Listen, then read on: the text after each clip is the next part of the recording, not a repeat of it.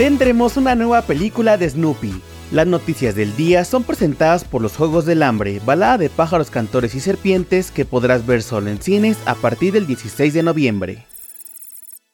Comenzamos con la noticia de que Prime Video ha lanzado el tráiler de la nueva temporada de Richard. La segunda temporada comienza cuando el veterano investigador de la policía militar, Jack Reacher, recibe un mensaje codificado de los miembros de su antigua unidad del ejército estadounidense, los cuales están siendo asesinados misteriosa y brutalmente uno por uno, por lo que se ve obligado a dejar su estilo de vida errante y se reúne con tres de sus antiguos compañeros de equipo para investigar la situación. La serie llegará a streaming el próximo 15 de diciembre.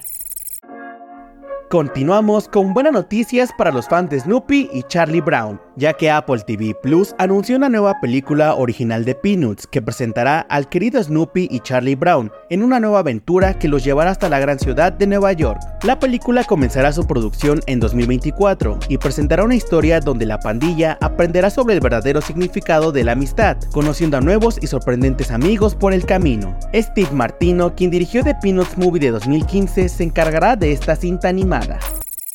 Para terminar, les contamos que la película de Blade tendrá una clasificación para adultos. El director Jan DeMange ha confirmado que el reboot de Blade, protagonizado por Mashahel Ali, tendrá una clasificación R, sumándose a proyectos como Deadpool 3 y Echo, que también serán dirigidos a un público adulto. Previamente, un reporte de Variety reveló que Ali estuvo a punto de abandonar el proyecto de Marvel por problemas con el guion, por lo que Kevin Feige contrató al guionista de Logan, Michael Green, para arreglar la situación.